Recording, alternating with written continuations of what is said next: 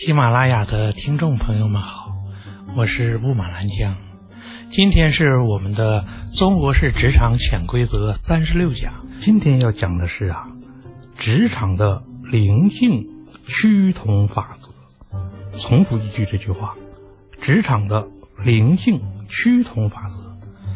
你可能听了这个字好咬口啊，什么叫职场的灵性趋同法则？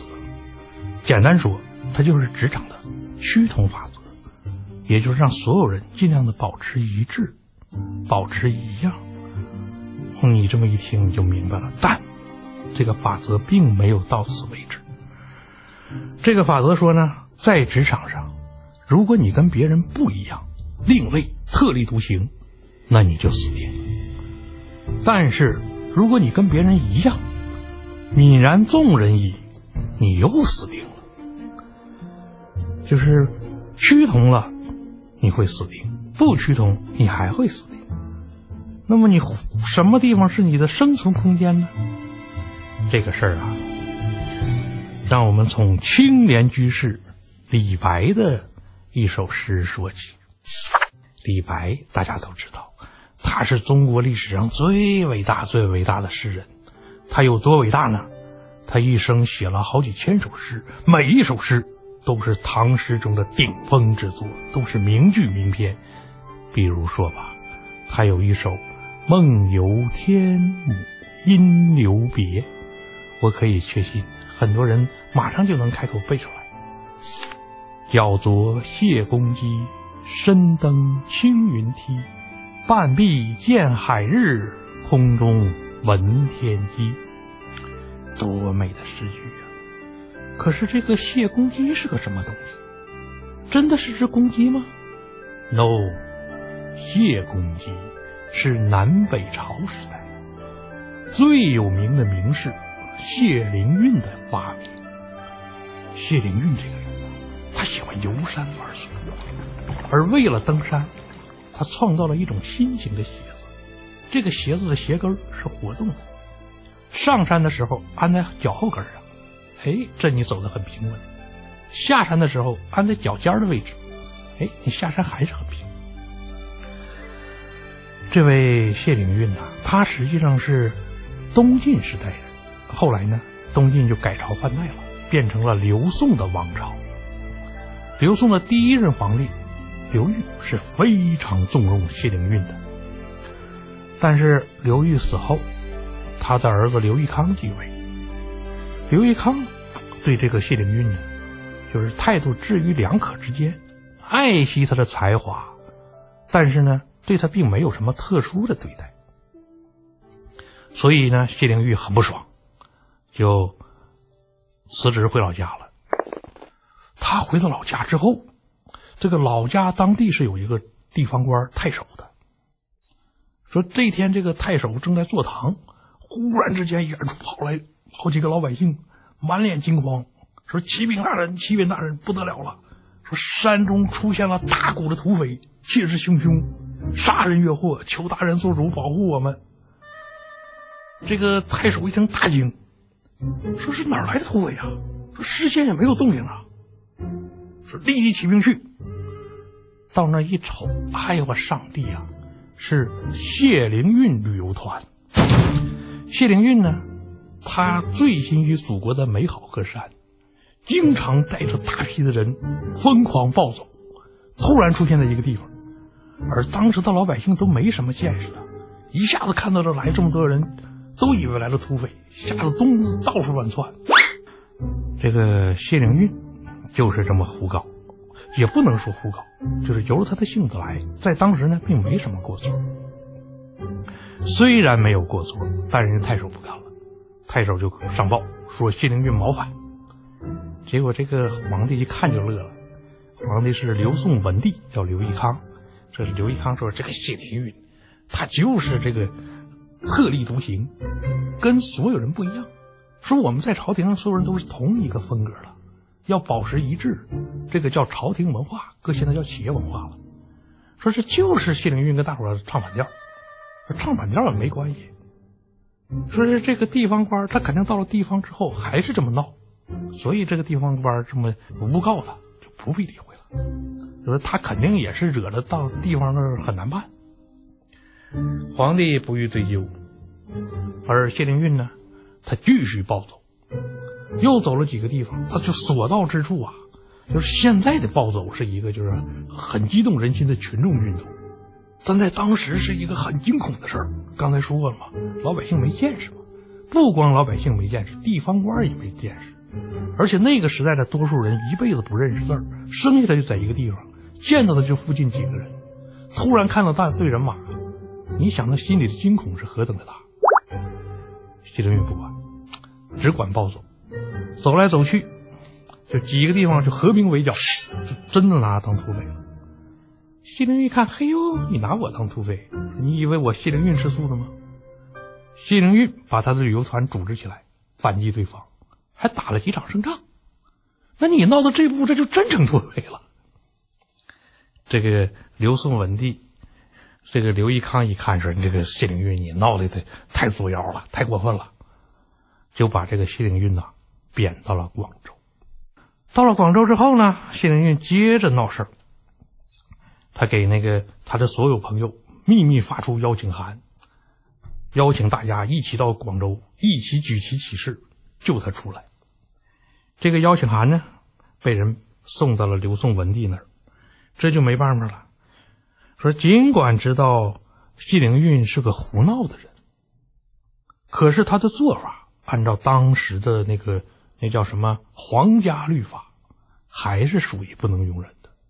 最终，谢灵运本人就遭到了清理。嗯，大概是四十五岁那年就被处死了。呃，谢灵运虽然身死，但是他的精神永远活在我们心中。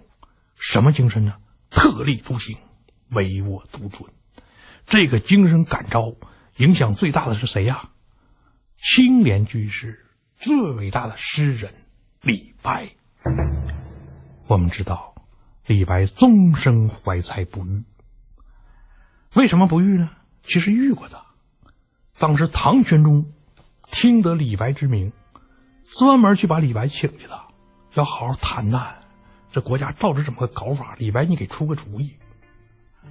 可李白到了之后，我们知道，斗酒诗百篇，空空空喝了大醉，喝醉了之后一抬头，不行，叫你家杨贵妃出来，出来给我按摩按摩。这个唐玄宗一看，哎呦，这大才子还有这要求，说我做皇帝都不好意思这么干，说是为了惜才啊，满足。杨贵妃出来。亲自给这个诗人李白上茶，完李白看不行，这个好像还缺点那个谁，高力士过来给我脱靴子。这个唐玄宗一看，满足，对吧？这么大的才子能不满足吗？满足了。爱妃敬茶，高力士脱靴，这成了中国历史上永恒的绝响，最美的诗篇。美是美了。可是你想想，这个李白在朝廷怎么工作呀？难道这个你让唐玄宗跟杨贵妃离婚，让杨贵妃专门伺候李白吗？好像这样，这个要求有点过了吧，对吧？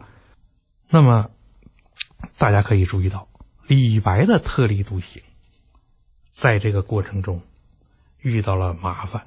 这个麻烦是他的风格无法适应于朝廷，朝廷是一个死板的地方。是一个官僚扎堆的地方，死板的官僚扎堆，这意味着什么概念？这意味着在这么一个群体中，大家需要一定的实践度。什么叫实践度？我见到你的人，我能预判出你会做什么事儿，并且做到什么程度。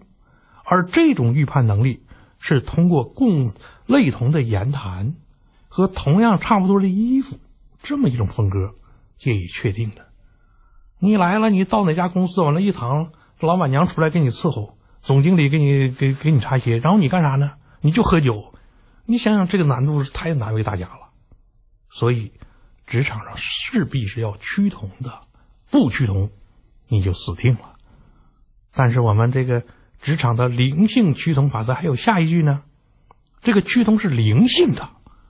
如果你就把自己弄成跟别人一样，你又死定了。刚才说了嘛，泯然众人矣。而在这个职场上，既能保持趋同，又能特立独行，比较有名的一个人是谁呢？是稻盛和夫先生。说这位先生啊，他在日本的一家公司做事的时候，完全趋同。大家知道，日本人是一个彻底的趋同国。为什么他们以前有军国主义呢？他们是所有人都不希望，就是自己跟别人不一样。你注意到，他们所有的职员都是一样的西装领带。你把他们搁在一起，就是亲爹妈都辨不出、分辨不出谁是谁。典型的趋同。而这个稻盛和夫，我在外表上跟你们所有人趋同，但你们所有人趋同，只是为了获得一种形象上的认知。而稻盛和夫在完成这个形象上的认知之后，他再往前走一步，行为上跟你们不同。不同什么？就在别的职工与职职员坐那儿，唯恐别人注意到他，唯恐发现他跟别人有什么区别。这个时候，稻盛和夫不是，稻盛和夫是，我不怕，我跟你们有区别，甚而至于我一定要跟你们有区别。这个区别是什么？这个区别是稻盛和夫扎在实验室里，每天疯狂的实验，疯狂的实验，一直到。他真的创造出一种此前不存在的新产品，而这个过程的完成，是其他的职员都有能力，却没人来做。刚才讲过了吗？对吧？职场是趋同的，大伙儿趋同之后就获得了安全感，在这个安全感的舒适区里，他不敢再迈出来一步，他唯恐遭遇危险，但恰恰是你不敢迈出来，你这个舒适区。迟早要上送的，所以我们总结这个职场趋同法则，可以告诉我们三件事儿。第一件事儿，职场是一个群体，群体有什么呢？它有共同的文化，在企业我们叫企业文化。什么叫企业文化？就是大家共同做事儿的样子，我们都这样做事儿，这就叫企业文化。既然我们都这样做事儿，那么这么固有的这个套路一定要遵循，要趋同。这是第一个啊。第二个，第二个需要趋同的是什么呢？是外在。公司里、职场上还是要有一个公司的样子。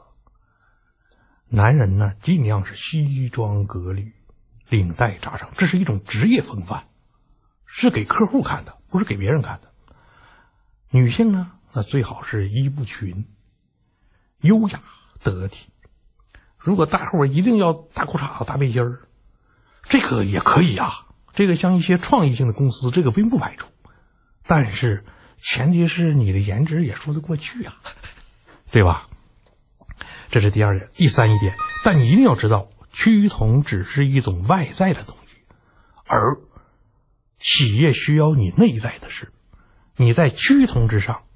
能够拿出你新的东西，企业最需求的那点差异性的营销概念，做到这一点，这才能够满足职场上的灵性趋同法则这个概念。